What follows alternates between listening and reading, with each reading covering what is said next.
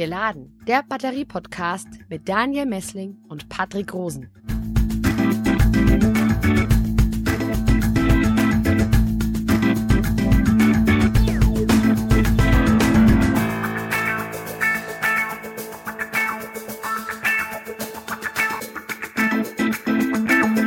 Hallo und herzlich willkommen zu einer weiteren Folge von Geladen, dem Batterie-Podcast für Elektromobilität, Energiewende und Batterieforschung. Hallo Patrick.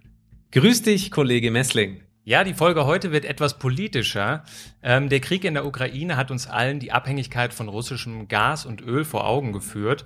Und wir alle denken spätestens jetzt über Alternativen zu den fossilen Energieträgern nach. Ähm, so hat zum Beispiel jüngst im Bundestag Finanzminister Lindner die erneuerbaren Energien auch ähm, Freiheitsenergien genannt.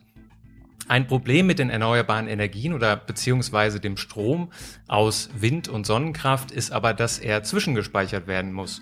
Und da gibt es noch verschiedene Fragezeichen, wo, wie kriegen wir das hin, wenn beispielsweise ähm, wir im Winter sind, nicht so viel die Sonne scheint, nicht so stark oder wenn es nachts ist, wie können wir dann dafür sorgen, dass trotzdem Strom da ist und der dann abgerufen werden kann.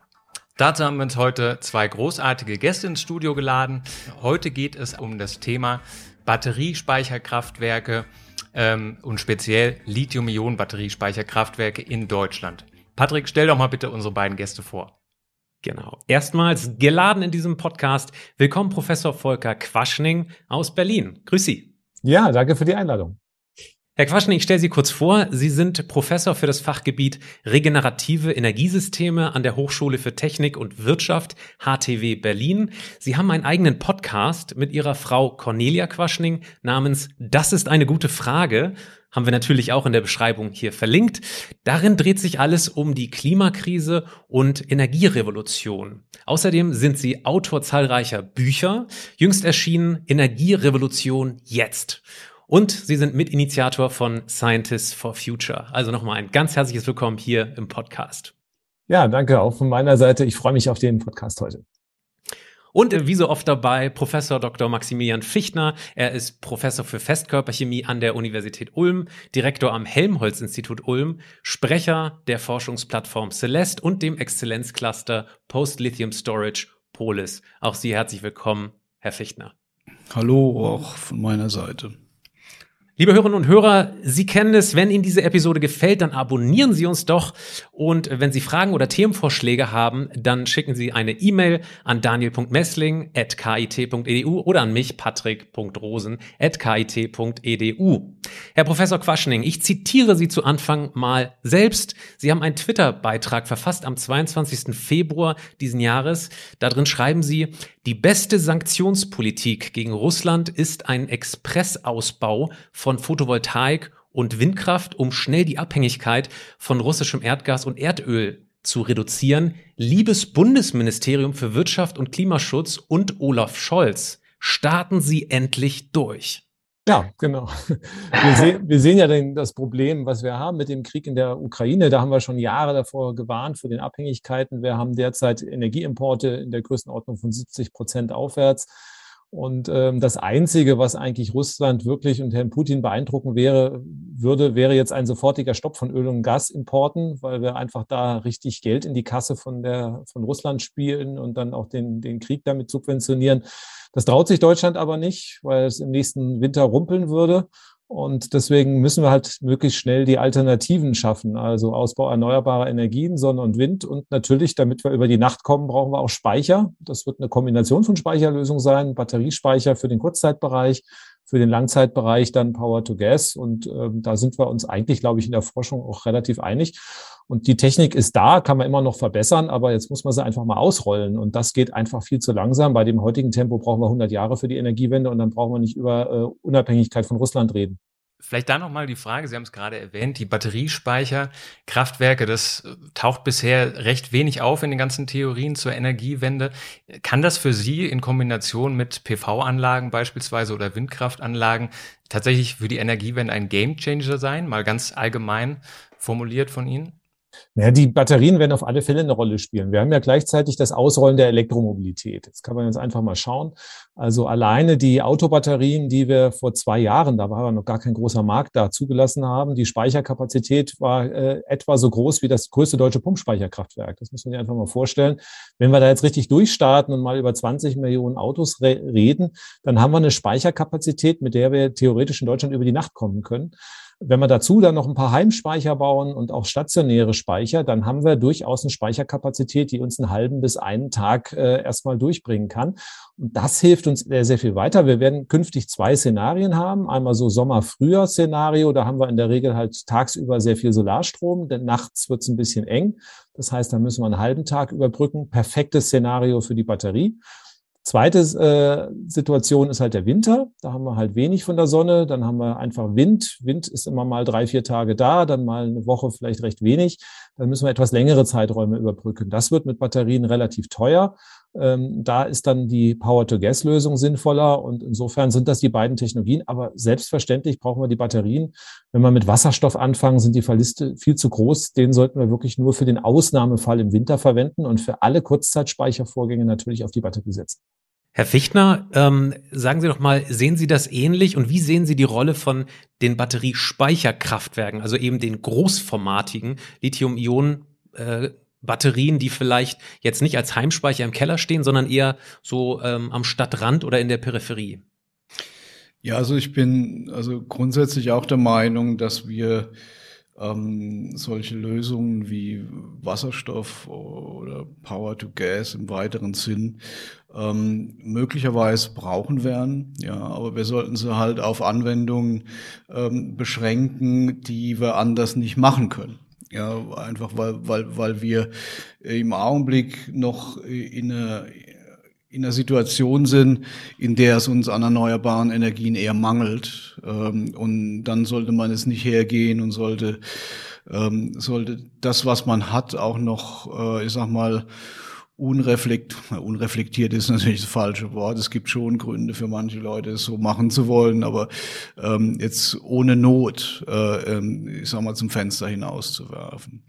Ähm, Batterien werden da ähm, so wie es aussieht, eine gewisse Rolle spielen. Vielleicht nicht unbedingt als Game Changer, das ist so, so ein starkes Wort, aber sie können einen wichtigen Baustein des Puzzles äh, darstellen, das wir gerade bei sind, aufzubauen und zu vervollständigen. Ja, ähm, in, in stationären Systemen gibt es derzeit unterschiedliche Aufgaben. Und wenn wir das verstehen wollen, äh, müssen wir mal schauen, was passiert, wenn sich zum Beispiel starke Verbraucher im Netz zuschalten oder viele kleine Verbraucher. Ähm, dann passiert es nämlich, dass die, die sogenannten Synchrongeneratoren der Kraftwerke anfangen langsamer zu laufen und die Netzfrequenz sinkt. Und ähm, das darf eigentlich nicht passieren. Da muss man Gegenmaßnahmen ergreifen. Und die sind äh, gestaffelt. Also und zwar der Gestalt, dass nach 15 Sekunden nach Eintritt von so einer äh, Beobachtung äh, tritt die sogenannte Primärregelung in Kraft. Äh, da wird also mit Wasserkraft, äh, da fangen die Wasserkraftwerke an, äh, ähm, Strom einzuspeisen. Überschüssige Windstrom kann so verwendet werden und auch Batterien äh, werden da eingesetzt. Dann äh, nach zwei Minuten tritt die sogenannte Sekundärregelung äh, ähm, auf den Plan. Das sind in der Regel Gaskraftwerke im Augenblick. Und nach 15 Minuten gibt es die Tertiärregelung. Das sind dann die etwas langsamer reagierenden Kohlekraftwerke. Ja. Klassische Batteriekraftwerke können die Aufgaben von Primär- und Sekundärregelung übernehmen, das, wenn die Kapazität groß genug ist. Ähm, das heißt, es können prinzipiell Wasser und Gaskraftwerke damit gespart werden. Und das nennt man neuerdings auch Regelkraftwerk. Also vor, vor dem Hintergrund jetzt äh, des erhofften Ausstiegs aus russischem Gas könnte das ein Beitrag sein.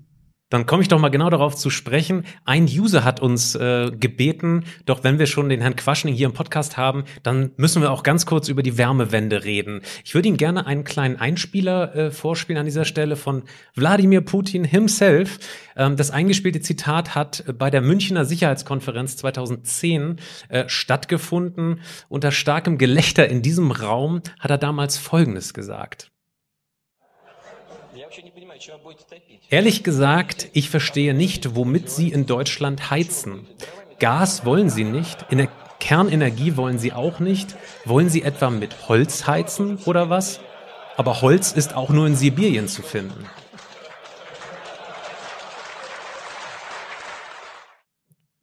Herr Quaschning, Sie sind ein Befürworter von erneuerbaren Energien und äh, einer Energieversorgung ganz ohne Öl, Kohle, Atomstrom und Erdgas. Sind Sie sich auch im Bereich Wärme und Kälte sicher, dass das überhaupt machbar ist langfristig oder mittelfristig? Ja, selbstverständlich. Das haben wir ja in verschiedenen Studien durchgerechnet. Also das muss mit erneuerbaren Energien funktionieren.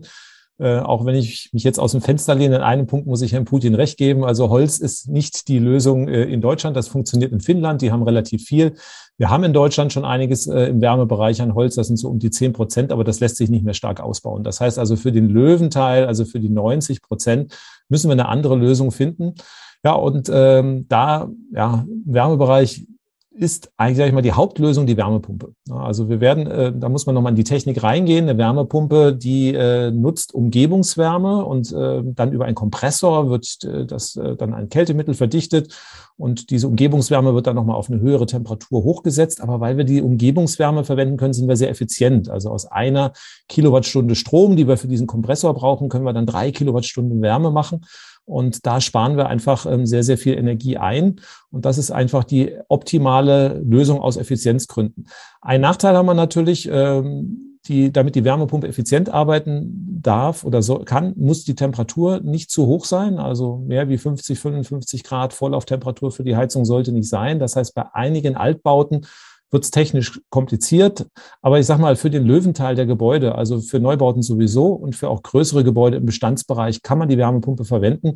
Und für einige Altbauten, wo es technisch nicht geht, da wird man die Gasheizung drin lassen müssen und da dann aber auf alternative Gase umsteigen, also Wasserstoff oder äh, grünes Methan. Die sind allerdings sehr aufwendig herzustellen mit hohen Verlusten, wie mein Kollege vorhin schon gesagt hat. Und ähm, deswegen äh, ja, sollten wir das wirklich so klein wie möglich halten. Und die Lösung ist die elektrische Wärmepumpe. Die sollten wir flächendeckend einsetzen. Und Dänemark hat 2013 die Öl- und Gasheizung schon verboten. Ich verstehe nicht, warum wir in Deutschland es immer noch zulassen, dass solche Systeme eingebaut werden, weil mit denen werden wir nicht unabhängig werden können von Russland, weil einfach der Bedarf an Treibstoffen, Brennstoffen viel zu groß ist. Mhm. Darf ich da direkt was dazu sagen? Zum Thema Einbau von, von Wärmepumpen in Altbauten. Ich habe manchmal den Eindruck, ähm, wenn man mit Energieberatern spricht, dass die auf einem technischen Stand von 1985 sind. Ähm, das ist ähm, sehr bedauerlich. Also ich habe ähm, tatsächlich zwei Wärmepumpen eingebaut in zwei verschiedenen Gebäuden, beide ungedämmt. Das eine ist von 1919 mit Fenstern Anfang der 90er Jahre und das andere ist von 1953. Ja, in beiden Fällen war es eine Luftwasserwärmepumpe. Ähm, das eine ist ein Mietshaus der Familie ähm, die zahlen mittlerweile 50 Euro ähm, Miet, also Heizkostenvorauszahlung pro Monat, äh, pro Wohnung. Äh, das ist minimal. Und ich habe gerade ein, ein Schreiben gekriegt von der ENBW, dass sie die die, den Wärmestrom, die Kosten etwas absenken werden. Das hat natürlich äh, zu einem großen Hallo in der Gemeinschaft geführt. Das andere ist, ist ein Privathaus gewesen. Ähm, da hatten wir vorher 2500 Euro an, an Öl äh, pro Jahr und danach 950 Euro an, äh, an Stromkosten, an, an, äh, für, für die Wärmepumpe. Auch alles ungedämmt. Äh, die Bude ist warm, äh, es gibt auch warmes Wasser. Ähm, es, es lohnt sich nach dem Einbau der Wärmepumpe kaum noch irgendwie das Haus zusätzlich zu dämmen. Man kann und sollte das natürlich tun, aber die Wärmepumpe macht bereits an sich auch in einem Altbau so ein Rieseneffekt, ja, dass ich das eigentlich aus eigener Erfahrung nur empfehlen kann. Die, die, die, die laufen jetzt seit 14 Jahren ohne Service, ohne, äh, ohne Mucken. Also das ist, das ist wirklich eine ausgereifte Technik. Liebe Hörerinnen und Hörer, Sie ähm, fragen sich an dieser Stelle, warum reden wir jetzt über Wärme? Es sollte ein kurzer Exkurs werden, aber offensichtlich äh, findet das hier auch schon Anklang. In unserem Podcast sprechen wir ja normalerweise eher über den Anteil der erneuerbaren Energien im Strommix. Und da habe ich jetzt mal ähm, ein paar Slides mitgebracht. Ähm, Wir sprechen normalerweise über den Strommix, weil das ja primär die Batterien betrifft. Da sind wir in dem aktuellen Strommix ungefähr bei 45 Prozent erneuerbare Energien, circa bei 13 Prozent Kernenergie, 10 Prozent Erdgas, 10 Prozent Steinkohle und nochmal 20 Prozent Braunkohle. Kleiner Spoiler. Herr Quaschning, diese vier möchten Sie sozusagen weitestgehend vermeiden. Und ich glaube, jetzt sind wir in der Situation in den letzten Wochen, wo uns klar geworden ist, wir brauchen auch mehr und mehr Anteile von erneuerbaren Energien im Wärmemix, zum Beispiel eben über die Wärmepumpen, ähm, die hier gerade dargestellt wurden. Und ich zeige Ihnen dazu mal ein anderes Chart, um das Ganze äh, in Dimension zu setzen. Und zwar ist der Endenergieverbrauch in Deutschland um ein Vielfaches höher als nur der elektrische Strom, der hier nur in Blau dargestellt ist. Insgesamt sprechen wir über 2200 Milliarden Kilowattstunden. Und wenn man jetzt mal nur aufs gelbe Tortenstück guckt, Wärme und Kälte, dann sind davon wiederum nur 20 Prozent über erneuerbare Energien hergestellt. Und ähm, ja, ich traue mich das gar nicht zu fragen, unsere beiden Podcast-Gäste. Erscheint Ihnen das denn realistisch, hier auf Erdöl und Erdgas und dazu noch auf Kohle äh, und Atomstrom verzichten zu können? Ist das realistisch? Seien wir mal ehrlich. Wir haben ja letztes Jahr das in der Studie genau durchgerechnet. Also Sie haben vollkommen recht. Äh, äh, wir haben ungefähr 500 Terawattstunden an Strom, 20, gut 20 Prozent, nicht mal. Vom Primärenergiebedarf sind sogar noch weniger. Ähm, wir gehen davon aus, dass durch die Effizienzen, also Wärmepumpe, Elektromobilität, der Energiebedarf etwas sinken wird, weil wir einfach hier effizientere Anwendungen haben, aber nicht so dramatisch, wie viele eigentlich unterstellen. Das heißt, wir werden immer noch äh, roundabout 2000 Terawattstunden haben, dann in einer klimaneutralen Energieversorgung. Das ist dann viermal so viel, wie wir heute an Strom brauchen. Und das wird im Wesentlichen elektrische Energie sein. Das heißt also, wir müssen bei unseren Ausbauzielen von Sonne und Wind nicht äh, darauf hinarbeiten, also von den 50, knapp 50 Prozent Strom auf 100 zu kommen, sondern dass wir müssen eigentlich den Rest auch noch abdecken, also auf 400 Prozent zu kommen. Das ist eigentlich die Aufgabe, die wir haben. Also wir müssen das, was wir hier haben, mal verachtfachen. Und ähm, dann brauchen wir natürlich auch äh, die Speicher mit rein, weil wir kommen dann sehr schnell, man kann sich ja überlegen, wir haben heute schon Zeiten, wenn der Wind weht und die Sonne gut scheint, dass wir so 70, 80, 90 Prozent des Energiebedarfs durch äh, Strombedarf, nicht Energie, also Strombedarfs durch äh, erneuerbare Energien decken. Wenn wir das jetzt verachtfachen, dann äh, sehen wir ja sofort, dann haben wir Zeiten, wo wir 400, 500, 600 Prozent haben. Das heißt, wir werden wirklich Zeiten haben, wo wir viel zu viel Energie haben viel zu wenig. Das reicht dann auch äh, für die Wärme und den Verkehr. Das ist kein Problem. Also wir haben hier Potenziale für die Photovoltaik, die Windenergie, die äh, durchaus ausreichend sind. Allerdings muss man auch Windräder hinstellen. Ne? Also wir haben letztes Jahr in Bayern acht Windräder aufgebaut. Damit werden wir es natürlich nicht schaffen. Also das müssen dann schon ein paar mehr sein. Ähm, das Bundesministerium für äh, Wirtschaft und Klima will etwa zwei Prozent der Landesfläche nutzen. Das ist auch etwa das, was in den meisten Studien vorkommt. Das halten wir für sinnvoll für Windräder also als äh, Windeignungsgebiete die gleiche Menge nochmal für Photovoltaik, Offshore-Wind, dann können wir schon 80 Prozent des Bedarfs decken. Eine kleinere Menge werden wir noch importieren müssen. Das wird dann im Wesentlichen Wasserstoff für die Industrie auch sein oder für den Flugverkehr. Den Rest können wir aber hier in Deutschland machen mit erneuerbaren Energien. Dann kommen wir mal wieder zu unserem eigentlichen Thema zurück, nämlich den Batterien als Zwischenspeicher im Stromnetz. Herr Fichtner, können Sie vielleicht mal Batteriespeicherkraftwerke grundsätzlich erklären? Was ist das denn genau und wie viele gibt es denn da schon ungefähr auf der Welt und auch in Deutschland? Naja, es gibt weltweit etwa 700 solcher Speicherkraftwerke. Ähm, die haben so eine gewisse Entwicklung durchlaufen. Ähm, früher hat man das teilweise mit, äh, mit Bleibatterien gemacht dann, oder Nickel-Cadmium-Batterien. Ähm, das gibt es zum Teil immer noch, ähm, aber die neueren sind eigentlich äh, deutlich leistungsfähiger und beruhen fast ausschließlich auf Lithium-Ionen-Batterien. Was jetzt auch immer wieder dazu kommt, sind die sogenannten Flussbatterien oder Redox-Flow-Batterien. Ähm, da gibt's ähm, auch eine unglaublich hohe Dynamik äh, in dem Gebiet. Ähm, ist jetzt auch kürzlich in den USA ein neues System vorgestellt, was mit einem wässrigen Elektrolyten ähm, äh, eisenbasiert arbeitet. Da wird also Eisen ähm, abgeschieden, metallisch und dann wieder aufgelöst. Und die Elektronen, die da im Spiel sind, die werden dann äh, praktisch zur Speicherung oder, oder zur Versorgung genutzt. Ähm, da gibt's viele Nebenreaktionen, das scheinen die jetzt im Griff zu haben und haben ein System, was deutlich billiger ist äh, als vergleichbare lithiumbasierte Lösungen und es soll angeblich auch mehrere Zehntausend B- und Entladungszyklen können. Ähm, da darf man gespannt sein, was da jetzt alles möglich ist. Aber die großen Kraftwerke, die ja schon im Gigawatt-Bereich sind, die jetzt gerade aufgebaut worden sind, die sind alle auf der Basis von Lithium-Ionen basiert. Ja, Batterien. Wie ist die Situation da in Deutschland? Sie haben jetzt gerade gesagt, weltweit 700 ähm, stehen da. USA habe ich jetzt äh, auch schon ein paar Mal gelesen. Ist, ist Deutschland da auch ein Vorreiter oder hinkt Deutschland da ein bisschen hinterher? Nee, gar nicht. Also, also es ist kein Vorreiter. Der, das größte geplante ähm, ähm, äh, Bauteil, was da äh, angedacht ist, ist ein sogenannter Netzbooster. Der ist bei Kupferzell, ähm, bei Heilbronn ist der geplant. Der soll ähm, etwa 250 Megawatt äh, Leistung bringen. Ja.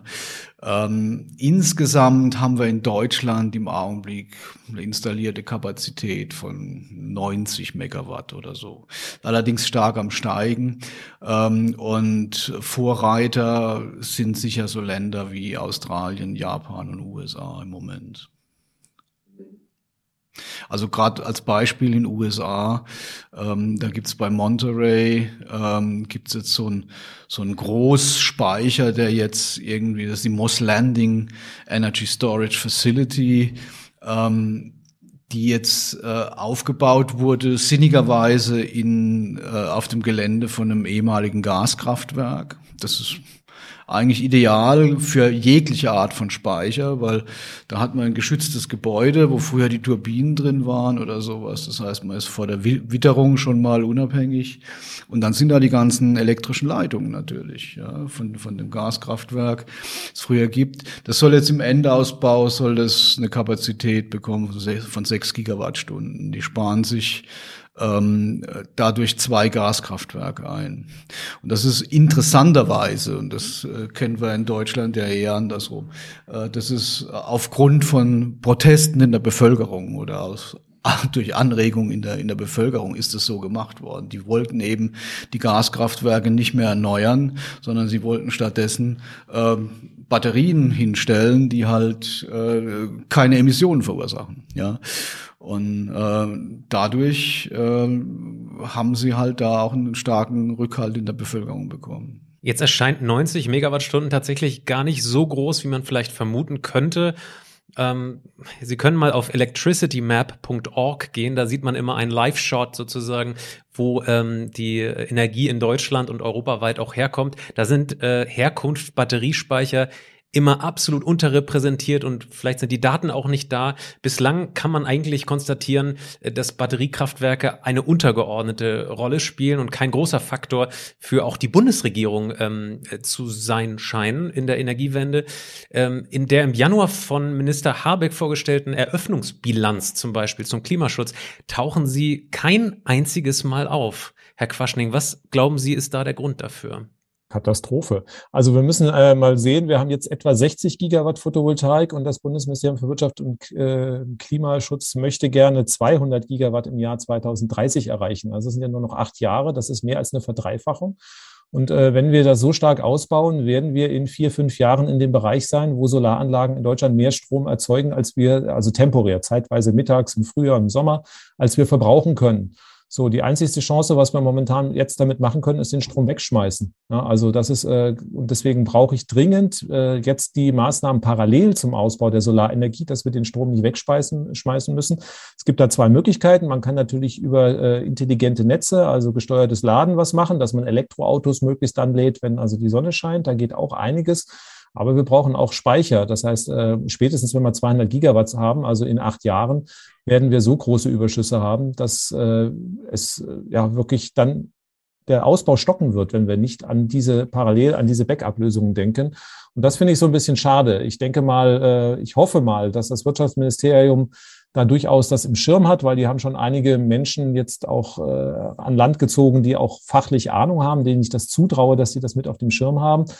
Aber ähm, ich denke mal, es wird vielleicht Salamitaktik sein. Erstmal den solaren Windenergieausbau flott machen im ersten Schritt und dann im zweiten die Speicher nachlegen. Aber das sollte spätestens nächstes Jahr passieren, dass man da die Weichen stellt weil ich kann ja auch nicht Schnick machen und innerhalb von fünf Jahren habe ich dann die nötigen Kapazitäten. Da brauche ich ja auch, äh, Projekte müssen vorbereitet werden, die Rahmenbedingungen müssen angepasst werden. Für Speicher ist es ja derzeit gar nicht so einfach, überhaupt irgendwie ans Netz zu gehen.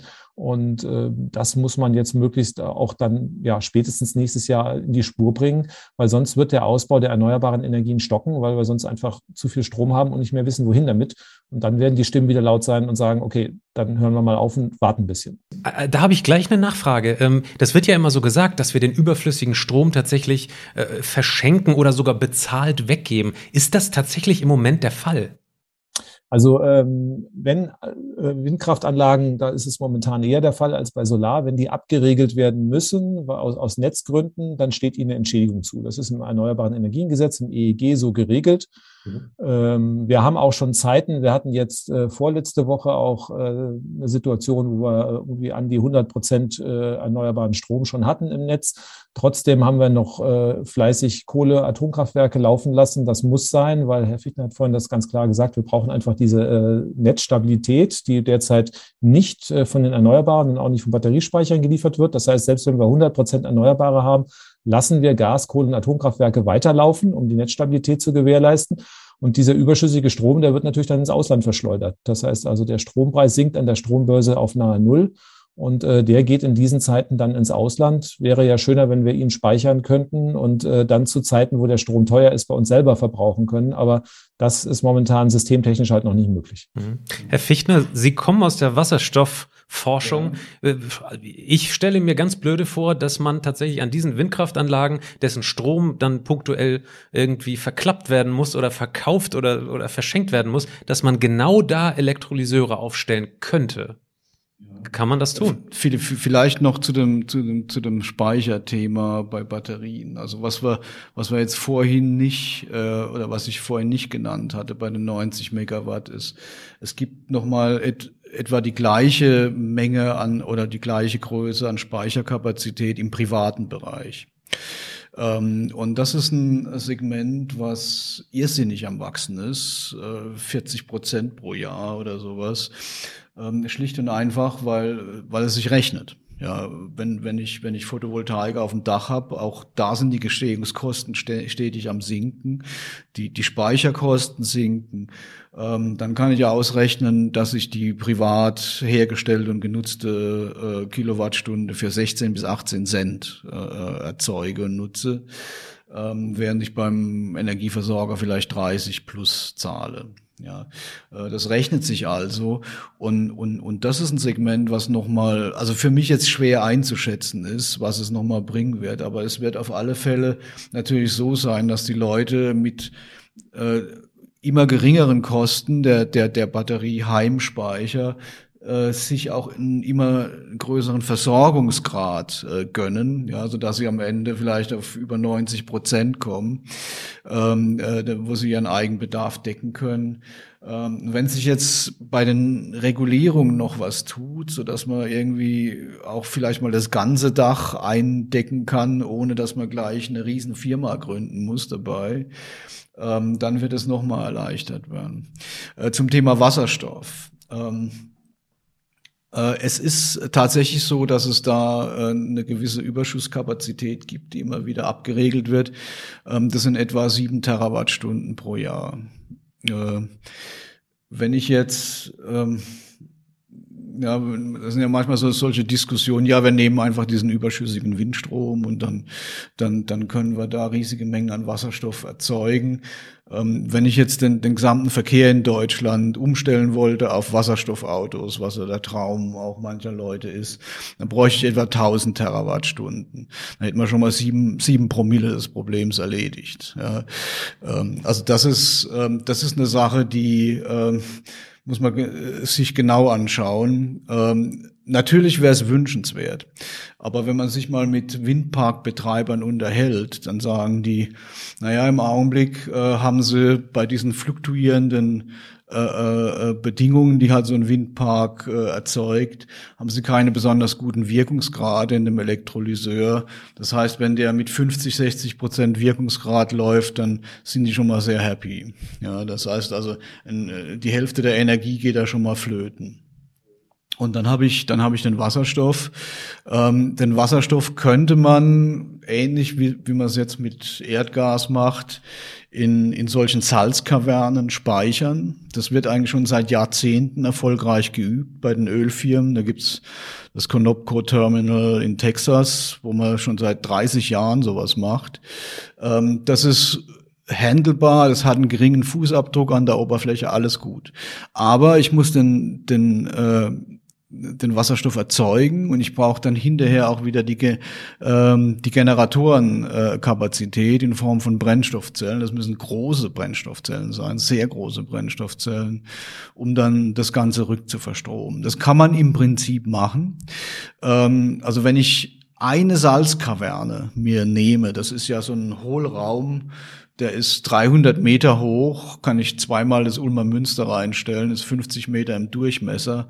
Dann kann ich das gesamte Tenet-Netz in Deutschland kann ich für zwei bis drei Wochen puffern. Und das ist, das ist ein Wort. Ähm, das wäre möglich im Sinne von einer Saisonalspeicherung zum Beispiel. Vielleicht von meiner Seite noch zur Ergänzung, die Elektroautos haben die meisten immer noch nicht auf dem Schirm. Also wir schauen halt immer noch auf die stationären Speicher. Wir haben jetzt derzeit äh, in Deutschland so eine halbe Million Elektroautos ungefähr äh, am, am Netz, reine Elektroautos. Dann kommen natürlich noch die Plug-in-Hybride hinzu, die würde ich aber nicht zählen. Ähm, und wenn man jetzt einfach mal unterstellt, dass alle Autos gleichzeitig mit 3,7 kW geladen werden, was also bei jedem Auto ja mindestens möglich ist, dann haben wir zwei Gigawatt an Ladeleistung. Also das heißt, das ist schon mal irgendwie gigantisch. Das heißt, äh, und diese Batteriekapazität ist ja sowieso da und äh, die moderneren Elektroautos erreichen auch Reichweiten, wo die Batterie zum Teil länger lebt als das Auto. Also Toyota gibt auf ein Auto eine Million Kilometer an Garantie für die Batterie. Das heißt also, da kann man die Batterie halt auch mitnutzen für die Netzstabilisierung. Also das heißt, äh, gesteuertes Laden erstmal und natürlich dann auch wieder äh, dann auch Rückspeisung ins Netz. Das muss man dringend auf den Weg machen, weil die Kapazitäten, die sind ja gigantisch, die sind um Größenordnung größer, was wir an Heimspeicher oder zentrale Speicher momentan verbaut haben. Und die stehen halt einfach dumm 21, 22, 23 Stunden am Tag rum und werden nicht genutzt. Und das ist ja wirklich Verschenken von Kapital. Das muss dringend auch mit einbezogen werden. Weil äh, wenn wir da den Markt weiter hochfahren, sind jetzt schon große Kapazitäten und die werden in zwei, drei Jahren wirklich so groß sein, dass die Energiewirtschaft so relevant sind, dass wir es uns eigentlich gar nicht leisten können, das zu verschenken. Also, also man, man muss vielleicht, man muss vielleicht dann auch überlegen, ähm, welche Marge des gesamten Speichers äh, dann reversibel genutzt wird. Ähm, es wird wohl nicht so sein, dass einer seine 70 oder 80 Kilowattstunden, die er da drin hat, komplett dann leer laufen lässt und, und, und ins Netz stellt, weil er will ja am nächsten Morgen auch fahren. Aber ich glaube, so 10, 15 Kilowattstunden pro Speicher kann man, also würde ich mir persönlich äh, vorstellen können, wenn, wenn ich das so machen würde. Herr Quaschning, Herr Fichtner hat es gerade schon angesprochen, die Heimspeicher. Ihre Kollegin Professor Claudia Kempfert ist ja ein großer Fan von dezentralen Speicherlösungen. Also gerade diesen Heimspeichern, die sich mittlerweile viele in den Keller stellen oder immer mehr Menschen in den Keller stellen. Ähm, wie ist es denn aus Ihrer Sicht, wie beurteilen Sie das? Wie kommen wir denn schneller zum Ziel? Mit so großen Batteriespeicherkraftwerken oder eher diesen kleinen Heimspeichern? Ja, wir werden beides brauchen, denke ich mal. Also wir müssen natürlich schauen, wir werden äh, künftig die Solarenergie sehr, sehr stark ausbauen. Wenn wir dann also 400 Gigawatt, das ist das Ausbauziel der Bundesregierung, wenn wir das haben und wirklich die Sonne im Frühjahr in Deutschland scheint, dann äh, werden wir überall an allen Ecken und Enden viel zu viel Strom haben. Dann ist natürlich gut, wenn der Strom vor Ort bleibt und nicht transportiert werden muss. Deswegen machen natürlich diese dezentralen äh, Systeme Sinn. Die werden heute noch nicht immer ganz netzdienlich eingesetzt. Also da muss man auch gucken, dass man das so regelt, dass die dann auch wirklich in dem Fall der, des größten Problems auch den größten Nutzen dann entwickeln. Gesteuertes Laden, da hatten wir schon Forschungsprojekte dazu. Einige Hersteller machen das, aber das äh, rechnet sich halt nicht unbedingt für, für den Speicherhersteller und auch für den Betreiber. Und deswegen muss man da die Rahmenbedingungen anpassen. Dann kann man da einiges machen.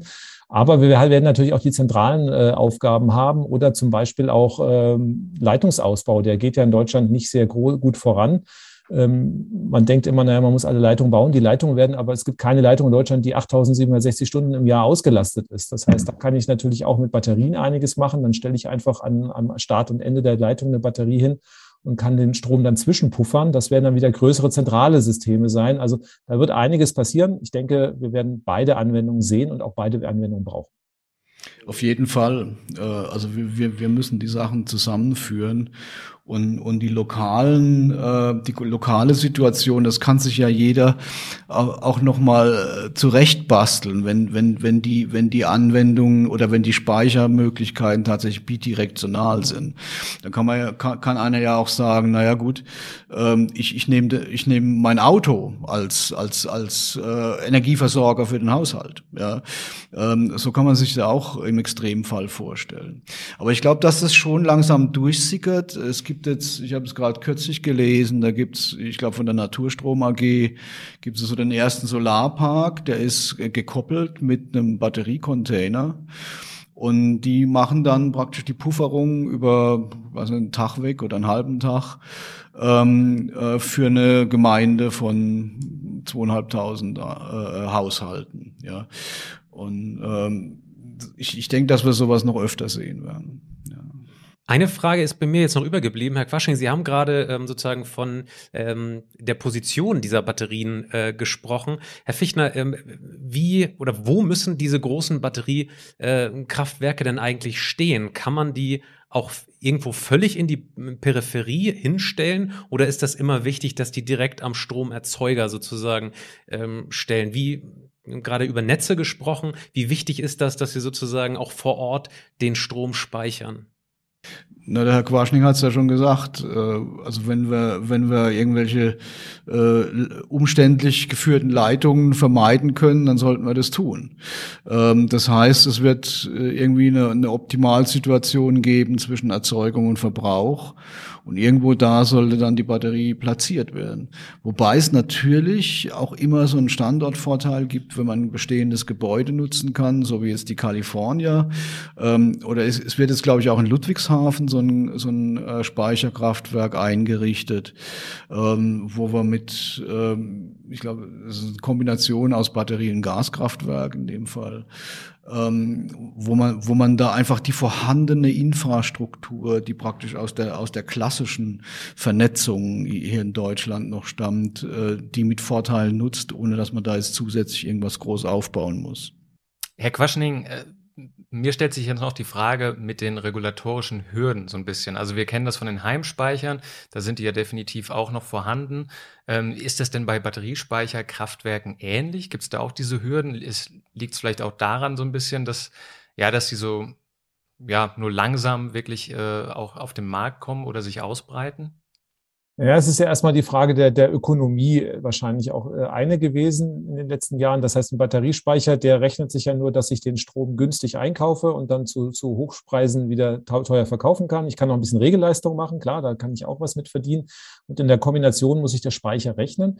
Es gab einige Projekte, die äh, ohne Förderung auch wirtschaftlich schon errichtet wurden, aber relativ wenige, also in Gebieten, wo halt einfach die Netze zu schwach wären, wo man irgendwie Netzausbau hat vermeiden können. Da rechnet sich dann, aber Ansonsten, dass jetzt irgendwie alle Kraftwerksbetreiber auf die Idee kämen, einen Batteriespeicher zu bauen, das war bislang noch nicht der Fall.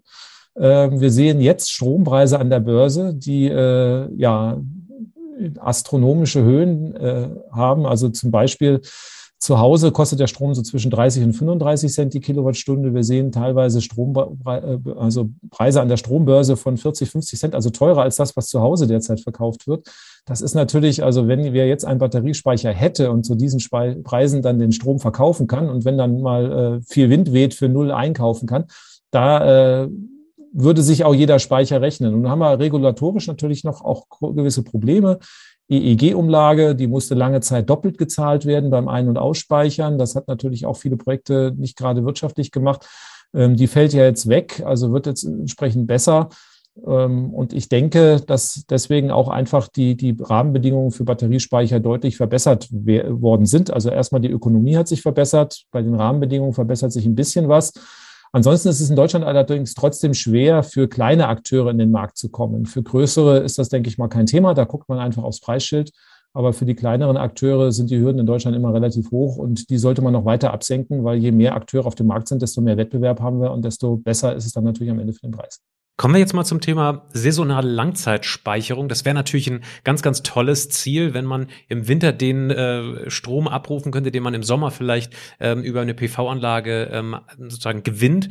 Ähm, können die Lithium-Ionen-Kraftwerke das denn überhaupt eigentlich leisten heutzutage, Herr Fichtner? Und wie lange lässt sich dieser Strom in den Kraftwerken dort speichern? Oder ist da eine gewisse Selbstentladung beispielsweise zu sehen? Also Selbstentladung, das war mal. Ähm, ansonsten ähm, stelle ich auch immer wieder fest, dass eigentlich gedacht wird in Konzepten, ähm, die wir aus den 60ern bis 80er Jahren kennen. Ja, ähm, da ist dann ganz klar, da muss irgendwie ähm, so wie jetzt der Erdgasspeicher, muss es halt im Winter Öl- und Gasreserven Äquivalente geben und alles bleibt so, wie es ist. Ähm, jetzt ist es äh, aber so, ich meine, die, die Erneuerbaren, die fluktuieren und man kann für jede äh, Stelle auf der Erde kann man ähm, messen und auch modellieren, was zu erwarten ist über einen bestimmten Zeitraum. Und man kann auch äh, hergehen und kann sagen, wir haben bei einer bestimmten Überkapazität in der Erzeugung die Möglichkeit mit einer gewissen Überkapazität in der Speicherung äh, den maximal zu erwartenden Zeitraum einer Dunkelflaute von, das liegt irgendwo zwischen maximal 35 bis 70, 80 Stunden, den, den man überbrücken müsste. Äh, und das, das kann man modellieren, ähm, so dass man also nicht unbedingt äh, äh hergehen muss und muss äh, das Konzept, wie man es bisher äh, äh kennt, auch in der Zukunft so weitertreiben. Ähm, es ist so, dass die Fluktuation da ist, aber es gibt auch einen Mittelwert. Und, und dieser Mittelwert in dieser Fluktuation ähm, kann äh, erreicht werden, wenn man, ich sag mal, die, den, den Zeit, die Zeitspanne entsprechend hat, die man überbrücken muss. Und eigentlich müssen wir nur in Anführungszeichen diese Zeitspanne überbrücken. Und das ist was, äh, was dann ins Spiel kommt, wenn die Speicherkosten nochmal deutlich gesunken sind. Und da erwarte ich nochmal einiges, weil wir hier und da so Rauchzeichen am Horizont sehen, was die Kosten angeht. Ähm, und, und natürlich, wenn auch die Gestehungskosten für die, für, für, ja, Photovoltaik, vielleicht auch Windenergie. Ich glaube, die Photovoltaik hat da noch mehr Dynamik, ähm, wenn das auch noch mal weiter sinkt. Dann ist das äh, kostenmäßig darstellbar und es ist auch machbar. Wir haben hier im letzten Podcast ähm, über Redox Flow Batterien gesprochen und da war so der gemeinsame Konsens, dass im Prinzip für den Energiemarkt äh, es keinen Markt gibt, sondern dass Redox Flow Batterien im Zweifelsfall auch in den Regelfrequenzmarkt sozusagen ähm, einsteigen würden, wenn die dann äh, öfter stehen würden. Herr Quaschning, sehen Sie das ähnlich, dass ähm, der Markt für großformatige Lithium-Ionen-Batteriespeicherkraftwerke noch schwierig sind? Oder was genau müsste sich jetzt daran ändern, dass wir da mehr Kraftwerke sehen? Naja, die Kosten entscheiden für den Markt. Das muss man ja ganz einfach sehen. Also das heißt, äh, die Batterie, die hatte ich ja vorhin schon gesagt, die äh, finanziert sich über das Delta von dem äh, Strom, den ich günstig einkaufe und teuer verkaufe. Momentan ist es ganz interessant. Ähm, aber bei, wir hatten jetzt auch die Frage jetzt nochmal mit der Langzeitstromspeicherung. Nicht? Also das heißt, je länger ich speichere, desto weniger Zyklen kann ich ja mit einer Batterie fahren. Wenn ich jetzt täglich B und entlade, dann habe ich halt meine 300 Zyklen im Jahr, dann werden die Batteriekosten halt auf die Anzahl der Zyklen umgelegt.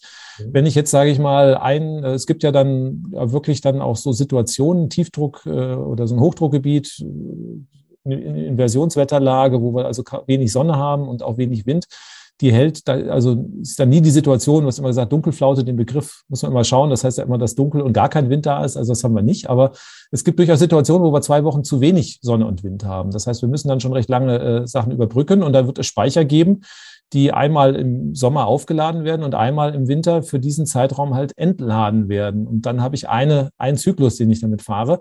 Und dann ist, die, ist der Speicher natürlich 300 mal so teuer, als wenn ich ihn täglich be- und entlade. Und dann äh, rechnet sich halt irgendwann eine Batterie nicht mehr, weil dann diese eine Kilowattstunde, die ich versuche bis zum letzten Rest zu speichern, dann halt so teuer wird. Und da ist Wasserstoff halt äh, besser. Wasserstoff ist pro Kilowattstunde deutlich teurer. Aber ähm, da ist dann egal, also, ja gut, Elektrolyseurkosten habe ich auch, aber ähm, da habe ich jetzt äh, besseres Verhältnis von, von den Zyklenzahlen. Und deswegen glaube ich, für diese allerletzte Kilowattstunde werden wir auf die Gasspeicherung gehen.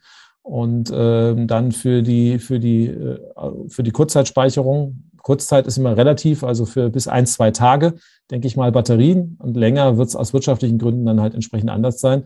Und ja, der Markt wird es entscheiden. Und äh, da ja, alles, was wir jetzt reden, ist komplett überholt. Also ähm, wenn wir jetzt einfach uns im September unterhalten hätten letzten Jahres, dann hätten wir noch über die aktuellen Preise von Strom und Strombörse uns unterhalten können. Die haben sich jetzt teilweise verzehnfacht und die Deltas auch.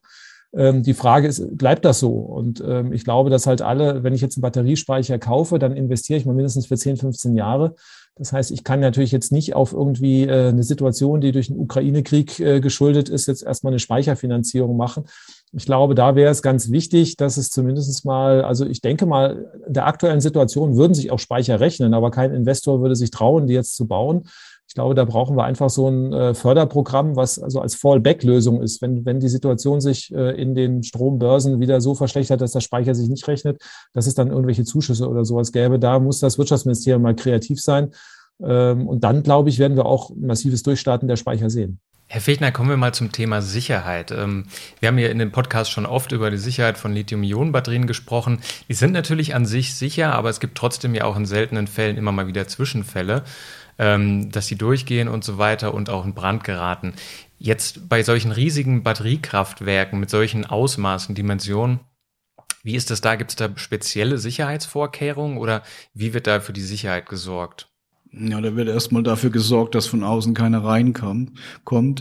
Ähm, aber das ist noch die einfachere Übung. Wenn ich, ähm, wenn ich viele Batteriepacks nebeneinander stehen habe, ähm, dann müsste ich die praktisch ähm, entweder von ihrer Batteriechemie und von ihrem Design so aufbauen, dass äh, ein benachbartes Batteriepack nicht automatisch durchgeht, wenn wenn wenn es nebendran heiß wird. Ähm, das ist in Sicht, sage ich mal. Ja, ähm, da gibt's ähm, äh, gibt es eben den Fall, dass die klassischen äh, Schichtstrukturen, die wir im Augenblick im Pluspol der Batterie verwenden, dass die bei erhöhter Temperatur Sauerstoff abspalten und dadurch den, diese Oxidation äh, des, des organischen Elektrolyten beschleunigen, sodass das Ding dann heiß wird und äh, praktisch verbrennt. Ähm, das äh, wird abgeschaltet dadurch, dass man andere Materialien verwendet, die das Verhalten eben nicht mehr zeigen, sodass man vielleicht immer noch einen Brand hat, der dann aber eher lokalisierbar ist. Und das ist auch zu erwarten bei einer ganz neuen Technologie, die jetzt gerade äh, am Hochkommen ist. Ähm, das ist der Ersatz der Lithium-Ionen-Batterie durch Natrium-Ionen-Batterien. Ja, die haben äh, im Augenblick noch, noch geringere Speicherkapazitäten, aber nicht so dramatisch geringer und haben aber eine Reihe von anderen Vorteilen, äh, insbesondere auch Kosten und Sicherheit. Also ich erwarte da, dass das sich einfach noch deutlich verbessern wird. Doch, gehen Sie doch mal ganz kurz drauf ein. Also wenn, wenn Sie jetzt einen ENBW-Menschen hier sitzen haben, wäre ein Natrium-Ionen-Batteriekraftwerk für die denkbar oder? Wenn ich jetzt mit einem ENBW-Vertreter hier sitzen hätte, würde ich sagen, schauen Sie bitte nach Nordchina. Da steht der erste Container mit einer 1 Megawattstunden Natrium-Ionen-Batterie. Es geht. Äh, also ähm, die, die Sache ist weiter, als vielleicht mancher denkt. Äh, die wurde 2020 schon von der Firma Ferradian in Europa äh, auf den Markt gebracht. Ähm, allerdings äh, mit einem Vanadium-basierten Pluspol. Das ist jetzt nicht äh, die nachhaltigste Variante. Ähm, ich glaube, der Paukenschlag kam jetzt eher im Frühjahr letzten Jahres, als CATL, das ist immerhin der weltgrößte Batteriehersteller, angekündigt hat, in die Massenproduktion von Natrium-Ionen-Batterien zu gehen, auf der Basis von Preußisch-Blau im, im Pluspol. Preußisch-Blau ist Eisen mit ein bisschen organischen Gruppen mit drin. Das ist ein, das erste industrielle Pigment überhaupt, das kann man sich in Kaffee rühren. Also das ist äh, ungiftig, es ist unglaublich billig und es ist leicht darstellbar. Ähm, was haben sie vor damit? Äh, sie haben vor damit, als erstes mal die Bleibatterie zu ersetzen. Das ist vielen Leuten nicht bekannt, aber die, die Bleibatterie ist immer noch der weltgrößte Batteriemarkt. Es ist größer als die Lithium-Ionen-Batterie. Ähm, dann wollen sie äh, in den Stationärbereich rein und sie wollen auch in den Fahrzeugbereich rein. Und zwar aufgrund der Tatsache, dass, dass die Natrium-Ionen-Batterie hat im Vergleich zu den anderen äh, Batteriechemien, jetzt mit den sogenannten NNC-Materialien bei Lithium oder dem Eisenphosphat, äh, die haben bei minus 20 Grad noch 60 oder 70 Prozent Kapazität. Das merkt jeder, der im Winter fährt. Die Natrium-Ionen-Batterie hat 90 Prozent. Das heißt, sie fahren da praktisch verlustfrei und sie können vor allem auch in der Kälte schnell laden. Äh, gleichzeitig sind die Wärmetönungen geringer. Das heißt, sie brauchen geringere äh, ähm, äh, Temperieraufwand, Kühlung und so weiter. Es sind viele Dinge besser als bei der Lithium-Ionen-Batterie. Nur die Speicherkapazität, die ist noch äh, schwächer und auch die Lebensdauer ist noch nicht so gut. Aber ich würde mal sagen, wenn wir in den Bereich kommen, von, ich sag mal, von den eher nachhaltigen Varianten von der Lithium-Ionen-Batterie, die gibt's ja auch, dann gibt es ganz einen Systemwechsel, weil die Natrium-Ionen-Batterie dann keine Nachteile mehr hat gegenüber dem nachhaltigen Counterpart bei der Lithium-Ionen-Batterie hat aber die ganzen Vorteile inklusive dem Preis, also CATL behauptet, ist noch nicht bewiesen, aber behauptet, die würde nur noch die Hälfte kosten mit der Lithium-Ionen-Batterie. Und wenn das der Fall ist, äh, das ist ein Game Changer. Dann, dann, dann purzeln einige Dinge, weil, weil auf einmal ganz andere Dinge projektierbar sind und machbar, als es bisher der Fall war. Eine Sache, ähm, da können Sie gerne nochmal drauf eingehen. Ähm, jetzt haben wir den Unterschied gemacht, Energiemarkt und Regelfrequenzmarkt. Ähm, Unterschied ist wahrscheinlich, dass man keine Vollzyklen bei diesen Batteriespeicherkraftwerken hat. Das macht natürlich auch was mit der Lebensdauer dieser Batterien, oder?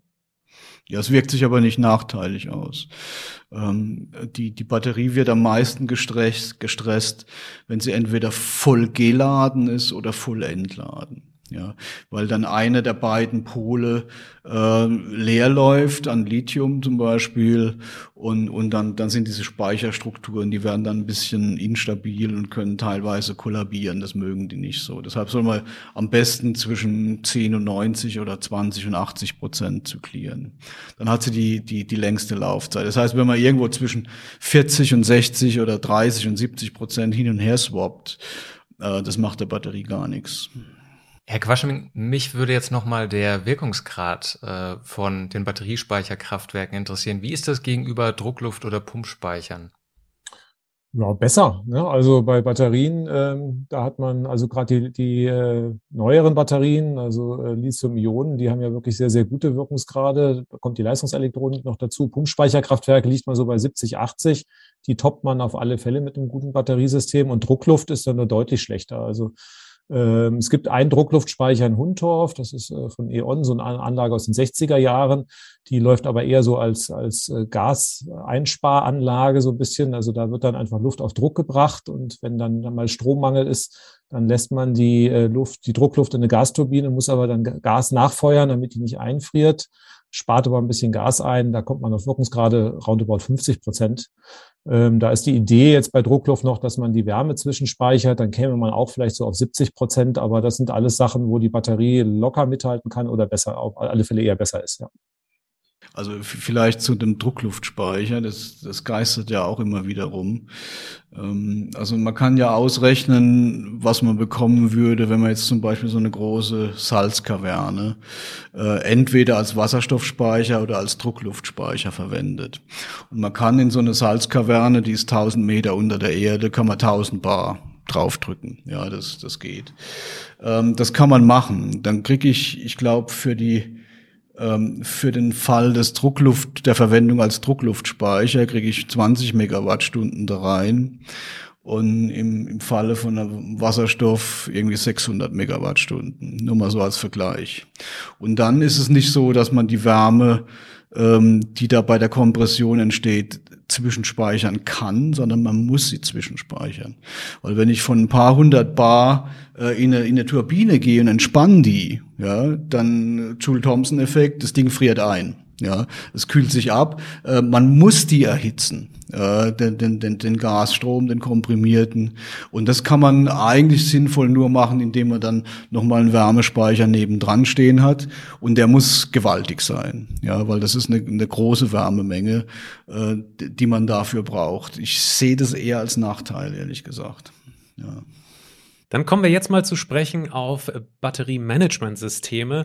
Herr Quaschning, wir haben hier äh, im letzten Jahr ein Erklärvideo über Heimspeicher gemacht und ein Teil dieses Videos ging über ähm, künstliche Intelligenz innerhalb dieses Heimspeichers, äh, der quasi oder die voraussagt, ähm, wie sich der Preis sozusagen für Strom verhält. Sie haben es vorhin gesagt, am besten Falle soll natürlich die Batterie zu niedrigen Preisen kaufen und zu ähm, höheren Preisen verkaufen und das gestützt mit einer Intelligenz, Intelligenz intelligenten ähm, ja, Computersoftware, die vielleicht voraussagt, ähm, wie sich der Strompreis verhält. Jetzt gibt es erste Startups, die sich da in dem Bereich ausbreiten. Was sind da so die letzten News? Gibt es tatsächlich jetzt schon Heimspeicher, Batterien generell, die eben mit einer KI ähm, das leisten können?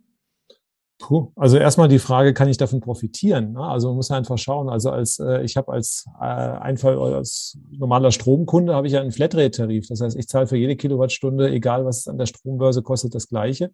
Das heißt, damit ich erstmal einen Vorteil davon habe, müsste ja der Strompreis erstmal durchgereicht werden, dass ich also ähnlich wie an der Strombörse schwankende Strompreise habe. Und dann wäre es natürlich für mich interessant, die Batterie dann zu laden, wenn der Strom also ja, entsprechend vom Preis her passt und dann, wenn der Strom sehr teuer ist, dass ich mich dann aus meiner Batterie versorge. Das äh, funktioniert derzeit aber nur im größeren gewerblichen Bereich. Ja, also ähm, also im sehr großen gewerblichen Bereich, muss man sagen. Also auch der Bäckereibetrieb ist da noch außen vor. Das heißt, da muss man die Rahmenbedingungen erstmal schnell ändern. Dann weiß ich aber gar nicht, ob man da unbedingt KI dafür braucht. Also es gibt ja an der Strombörse gibt es einen Day-Ahead-Preis. Also ich weiß heute schon, was morgen der Strompreis in etwa kostet. Das ist dann, äh, gibt es leichte Abweichungen dann, äh, dann noch bei dem aktuellen Strompreis, aber ähm, es gibt ja sehr gute Prognosen für Sonne und Wind. Die Lastgänge sind auch bekannt. Also insofern äh, weiß ich nicht, ob man da was verkauft, was sowieso schon irgendwie gang und gäbe ist weil ähm, über den Strompreis von der EX-Strombörse, den Day-Ahead-Preis kann ich auch schon relativ viel gut abhalten, den kann ich abrufen einfach äh, online. Und das würde ich als erstmal als, als Steuersignal nehmen. Kann man natürlich versuchen, alles noch ein bisschen zu optimieren, dass man da noch ein bisschen was rauskitzelt, aber äh, ich denke, das Wichtigste ist erstmal die Preissignale durchzureichen, weil sonst kann ich so viel entwickeln, wie ich will wenn ich dann halt meine 30 Cent pro Kilowattstunde halt äh, Flatrate habe, dann nutzt mir das alles hinten und vorne halt nichts. Eigentlich total schade, dass man den Privatverbraucher mit seinem Heimspeicher dort nicht an diesen Markt lässt, weil je mehr Akteure man an diesem Markt hat, desto eher ist doch da Stabilität in der Netzfrequenz, oder? Ja, vor allen Dingen, hatte ich ja schon vorhin gesagt, wir werden ja in wenigen Jahren in der Situation sein, dass wir in, in Solar-Windstrom teilweise ertrinken und in anderen Zeiten auch nicht. Und wenn wir das so lassen, werden wir einfach Probleme haben. Natürlich, also Beispiel Elektroauto, ja, das ist erstmal eine sehr, sehr große Last. Äh, wenn ich dann nach Hause komme, stöpsel ich das äh, Auto an und wenn da keinerlei Intelligenz drin ist, dann äh, fangen alle zwischen 18 und 20 Uhr an zu laden. Das äh, sorgt dann eher für Probleme als für, für Nutzen. Und wenn ich das halt mit Intelligenz anstöpsle und der sagt, okay, äh, ich, ich, das System weiß, da, da ist KI vielleicht schon ganz gut, wenn er noch meinen Terminkalender kennt, ich will morgens um um sieben oder acht erst wieder losfahren und bis dahin darf das System mit der Batterie machen, was es will. Also das wird natürlich dann schon spannend. Dann wartet es halt und weiß, okay, nachts um drei fängt der Wind an und äh, dann kann ich günstig laden und dann wird natürlich dann ein Schuh draus. Aber dann muss man das auf alle Fälle durchladen, weil sonst äh, glaube ich nicht. Also wenn wir diese Preissignale nicht in den nächsten fünf Jahren oder drei Jahren an die Verbraucherinnen und Verbraucher durchleiten, wird es schwierig werden, das System stabil zu halten, weil wir kriegen ganz viele Elektroautos, die zu irgendwelchen Zeiten ins Netz gehen, wo ich sie nicht gebrauchen kann. Und mhm. wir kriegen ganz viel Solar- und Winderzeugung, die dann Solar- und Windstrom erzeugt, wenn wir ihn auch nicht unbedingt brauchen. Und das muss man matchen und zusammenführen. Und das kann man äh, am besten einfach über ein sehr gutes Preissignal machen. Also ich meine, man muss ja überlegen, wir haben an der Strombörse, wir hatten jetzt den günstigsten Preis äh, in den letzten vier Wochen, der war bei 0 Cent. Das heißt also, hätte man praktisch sein Elektroauto umsonst laden können. Gut, Durchleitungsgebühren muss man dann noch zahlen. Und äh, der teuerste Preis war irgendwie 40, 50 Cent pro Kilowattstunde. Da wäre dann das Elektroautoladen irgendwo im Bereich von ja Richtung äh, 50 Euro oder sowas. Und wenn ich dann die Wahl habe, für fünf oder für 50 mein Auto voll zu machen, da werden sehr, sehr viele natürlich mitmachen. Und ähm, ich glaube, das muss man möglichst schnell durchleiten. Und dann haben wir einen Riesengewinn, ähm, ohne dass wir Speicher machen können, alleine über dieses gesteuerte Laden. Und wenn wir dann noch Batteriesysteme in das, äh, damit noch mehr integrieren, dann kriegen wir auch das System mit sehr viel Sonne und Wind sehr, sehr schnell stabil. Die äh, technischen Werke Ludwigshafen haben ein Regelkraftwerk entwickelt, das aus einem Batteriespeicher und einer Gasturbine besteht. Welche Vorteile haben denn solche Kombinationen und sind die auch tatsächlich zukunftsträchtig aus Ihrer Sicht? Ähm, ich kenne das System noch nicht, also Batterie und Gasturbine. Man braucht sicherlich noch einen Gasspeicher dazu, weil mit der Batterie und der Gasturbine kann ich erstmal nicht so viel anfangen. Ähm, das heißt, wenn es natürlich fossiles Erdgas verbrennt, dann sehe ich den, den Vorteil nicht sonderlich groß. Das ist dann Gas von Putin und ähm, das, äh, ja, der Batteriespeicher kann vielleicht ein bisschen Regelleistung und ein bisschen die, die, äh, den Wirkungsgrad der Turbine hochkitzeln, aber das ist kein zukunftsfähiges System. Wenn ich äh, natürlich noch einen Elektrolyseur daneben stelle und Wasserstoff speichere und dann sage, okay, für den Kurzzeitbereich irgendwie gehe die Batterie rein und wenn die Batterie halt leer ist, und ich immer noch Speicherbedarf habe, dann springt die Gasturbine ein mit dem Wasserstoff, den ich mir vorher gespeichert habe. Dann wird ein Schuh draus. Das sind dann die Systeme, die wir vielleicht künftig haben wird. Aber wie gesagt, mit einer Erdgasanlage nebendran, wenn ich das auch noch neu baue, sehe ich den Vorteil nicht, weil wir müssen ja eigentlich irgendwie möglichst gestern aus der Erdgasnutzung raus, damit wir eigentlich die Abhängigkeit von Herrn Putin dann jetzt äh, beenden können. Kommen wir zur letzten Frage. In der nächsten Folge sprechen wir hier über das Thema E-Fuels. Sie können uns nun eine Frage für unsere Gesprächsgäste Frau Späte und Herrn Dr. Scher mitgeben. Was interessiert Sie beim Thema E-Fuels äh, von den Experten am meisten? Spannend. Also da habe ich eine ganz klare Meinung. E-Fuels äh, wird ja als gehypt, dass man sagt, also wir können ja weiter Verbrennerautos bauen und irgendwann machen die E-Fuels ist grün. Ähm, wir, äh, wir empfehlen eigentlich einen Zulassungsstopp für Benzin- und Dieselautos, weil E-Fuels sind so dermaßen ineffizient, dass es aus meiner Sicht keine wirtschaftliche Möglichkeit gibt, ähm, Autos mit E-Fuel sinnvoll zu betreiben. Halten Sie es für sinnvoll, dass wir äh, auch nächstes, äh, übernächstes Jahr noch Benzin- und Dieselautos in Deutschland verkaufen und zulassen oder nicht? Herr Fichtner, äh, Sie haben bestimmt auch noch eine Frage parat, ähm, weil Sie tatsächlich sich auch für dieses Thema begeistern können. Ja, also wenn ich so ein winziges Statement vorab geben darf. Ähm, es geht mir so ähnlich. Äh, also vor allem sehe ich jetzt nicht, ähm, dass selbst, selbst, selbst wenn man jetzt die Annahme glauben würde, dass die jetzt irgendwie CO2-neutral seien, was sie ja auch nicht sind, ähm, sehe ich einfach nicht, dass wir in einer vernünftigen Zeit so viel E-Fuels äh, hier haben werden, dass es jenseits der Anwendungen, wo wir sie höchstwahrscheinlich brauchen werden, wie Luftfahrt, vielleicht auch Schiffsverkehr, ähm, dass da irgendwas für den Verkehr übrig wäre. Äh, meine Frage ist, ähm, was glauben Sie denn, wie viel E-Fuels im Jahr 2030 in Deutschland verfügbar sein werden. Im Augenblick werden E-Fuels in Deutschland produziert. Die gesamte produzierte Menge reicht etwa aus, um einen mittleren Airbus für 20 Minuten in der Luft zu halten. Einen.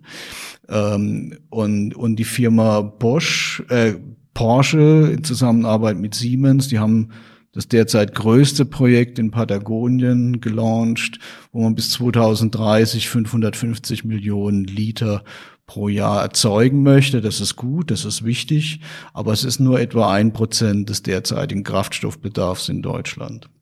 Und deshalb ist die Frage, äh, was glauben Sie, wie viel werden wir zur Verfügung haben? Ja, vielen Dank für die Fragen. Die nehmen wir sehr gerne mit in die nächste Folge. Und vielen Dank Ihnen auch nochmal für Ihre Zeit, für die spannenden Ausführungen und Ihre Expertise, Herr Quaschning und Herr Fichtner. Das war's für heute, liebe Zuhörerinnen und Zuhörer. Wenn Sie jetzt noch Fragen haben oder besser sogar Kommentare zum Thema Energiewende und Batteriespeicherkraftwerke, dann lassen Sie die uns doch gerne da auf Twitter unter Helmholtz Ulm oder Cluster Polis. Oder wenn Sie allgemein Fragen zu dem Podcast oder Batteriethemen haben, die Sie schon immer gerne irgendwie stellen wollten, dann können Sie uns die auch gerne per E-Mail schicken an patrick.rosen.kit.edu oder daniel.messling.kit.edu. So, das war's für heute. Vielen Dank fürs Zuhören. Machen Sie es gut. Alles Gute. Tschüss. Tschüss. Geladen, der Batterie-Podcast mit Daniel Messling und Patrick Rosen.